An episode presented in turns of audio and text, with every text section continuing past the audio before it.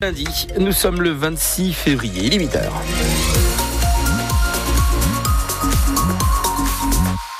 Le journal, le premier journal de la journée, peut-être pour vous qui venez de vous lever, c'est avec François Pelleret. Alors, le temps d'abord. Il est gris, oui, mais c'est doux. Hein. Très doux. On a encore des températures qui sont au-dessus du normal de saison, hein, puisque euh, Météo France nous indique qu'en Moselle, au meilleur de la journée, il fera entre 9 et 12 degrés. À la une, François, l'heure du procès qui approche pour un peu plus, euh, un peu, de, un peu pas y arriver, euh, un peu plus de cinq ans après l'attentat du marché de Noël de Strasbourg. Ce procès va s'ouvrir jeudi devant la Cour d'assises spéciale de Paris pour durer cinq semaines, un peu plus d'un mois, donc pour tenter de comprendre comment et pourquoi cinq personnes ont trouvé la mort sur ce marché de Noël. C'était le soir du 11 décembre 2018. Euh, shérif Shekat, un Strasbourgeois de 29 ans, fiché S pour radicalisation, tiré sur des passants. Il en attaquait également au couteau. 5 morts et 11 blessés, dont une jeune Messine. Lui, eh bien, il sera retrouvé et abattu par la police au bout de deux jours. Un peu plus de 5 ans plus tard, quatre hommes seront jugés, donc, pour avoir fourni des armes. Le procès du cinquième est remis à plus tard pour raison de santé. Il est âgé de 83 ans. Face à eux, il y aura 67 personnes qui se sont constituées partie civile, des gens qui ont pu sauver leur peau, mais qui restent traumatisés, comme cette habitante de Styrin-Vindel, en Moselle-Est, Audrey Wagner. Elle se trouvait toute proche du terroriste avec ses trois enfants. Elle s'est confiée à vous, Antoine Ballandra. Je me suis demandé mille fois si mes filles allaient encore croire au Père Noël. Audrey Wagner appréhende toujours cette période de Noël. Moi, c'est dès que le sapin de Noël apparaît place Kléber, en fait, ça, c'est destructeur. Ah ouais, l'installation du sapin, je sais qu'on rentre dans cette période-là et c'est très compliqué. Une simple odeur de vin chaud ramène souvent cette maman à cette soirée sur le marché de Noël de Strasbourg. Le traumatisme psychique est donc toujours présent. Quand euh, je vais quelque part, je regarde où je peux sortir. Où est-ce qu'on peut se cacher C'est automatique et c'est incontrôlable. Mais ça, je le fais, ouais. Car ce 11 décembre 2018, au soir, Audrey Wagner et ses trois filles se sont réfugiées en urgence dans une boulangerie pendant que le terroriste, shérif Shekat, tentait d'exécuter des passants dans la rue. On voit des gens tomber, euh, on ne sait pas trop. Pour vous dire, au début, je me suis dit, mais enfin, ils trébuchent tous. Enfin, c'est très abstrait ce qui se passe. Et quand les premières personnes ont crié, c'est là où je me suis dit, euh, il va falloir mettre les filles en sécurité. Six ans plus tard, Audrey Wagner espère que le procès de l'attentat qui va s'ouvrir à Paris permettra de mettre un point final à cet épisode douloureux. Je l'attends avec impatience pour clore euh, tout ça. Où je me dis, le 5 avril, il y a une grosse page qui va se tourner quand même. En attendant, Audrey Wagner a écrit un livre pour dire à ses filles qu'elle avait tout fait pour réussir à surmonter ce drame. Et ce livre s'appelle Survivante, tu es libre de vivre et vous trouverez les références sur francebleu.fr. Ils étaient aguerris, bien équipés, mais ils ont péri dans une avalanche hier dans le Puy-de-Dôme. Quatre morts dans le massif du Sancy en Auvergne. Un groupe de neuf skieurs faisait du hors-piste.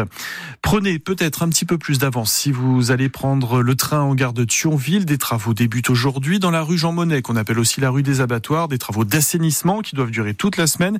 Il y a donc une déviation pour accéder à la gare. Un changement de mer Longwy. Jean-Marc Fournel a surpris le public en début d'année lors de ses vœux. Il a annoncé sa démission pour, dit-il, laisser la place aux jeunes après 12 ans à, ce poste. Et hier, eh bien, c'est le premier adjoint, Vincent Amen, qui a été élu à sa place. La mairie de Longwy reste donc à gauche.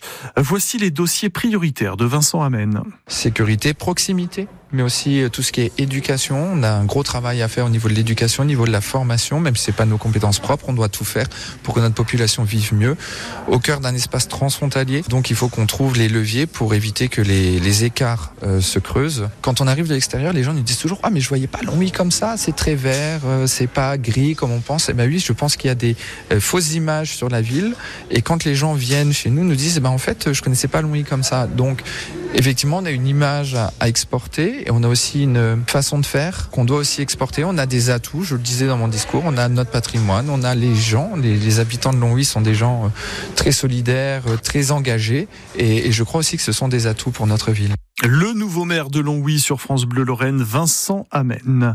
Le RN et la majorité se livrent à un match à distance depuis deux jours, euh, mais sur le même ring, hein, celui du Salon de l'Agriculture de Paris. Le Premier ministre euh, a avancé sa venue hier soir pour répondre coup pour coup aux propos euh, tenus plus tôt par Jordan Bardella, président du RN, tête de liste aux européennes de juin prochain. Gabriel Attal a dénoncé le cirque médiatique, politique et militant pratiqué dans les allées du Salon.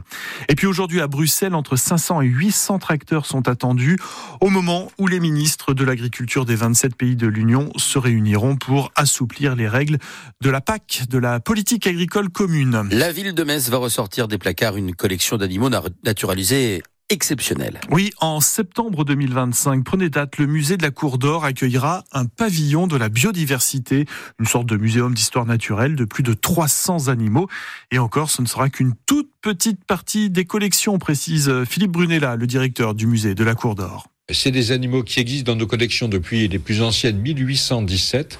S'ils ne sont pas visibles, ces animaux, par le public, il y a néanmoins des collègues qui en prennent grand soin et, qui régulièrement vérifient leur état, les dépoussièrent quand c'est nécessaire, les traitent quand c'est nécessaire, les restaurent quand c'est nécessaire. Et il y a aujourd'hui plus de 35 000 numéros d'inventaire qui recouvrent cette seule collection d'histoire naturelle. On en verra un peu plus de 300. L'un des enjeux euh, assez compliqués à relever par le musée est de faire en sorte qu'il n'y ait pas de barrière physique entre les visiteurs et la plupart euh, des animaux qui seront présentés.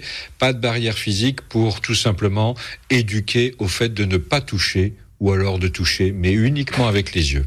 Et ce pavillon de la biodiversité sera, comme le musée de la Cour d'Or, gratuit. Le FC Metz qui gagne avec les moins de 18 ans. Ils sont qualifiés pour les quarts de finale de la Coupe Gambardella, la Coupe de France des jeunes. Le FC Metz a éliminé le FC Lorient hier 1 à 0. Euh, le dernier de la Ligue 1, Clermont, a fait 0-0 hier à Nice. Donc, euh, Clermont reste lanterne rouge à égalité de points avec les Grenats qui sont avant-derniers et toujours à 5 points du barragiste. En haut du classement, le PSG a arraché le point du match nul chez lui face à Rennes un partout. Et Marseille, qui est 9e actuellement, a largement gagné contre euh, Montpellier 4 à 1. L'équipe de France de rugby est dans le dur. Elle a concédé un match nul hier face à l'Italie 13 partout. Les Bleus sont à 9 points de l'Irlande. L'Irlande qui domine le tournoi Destination.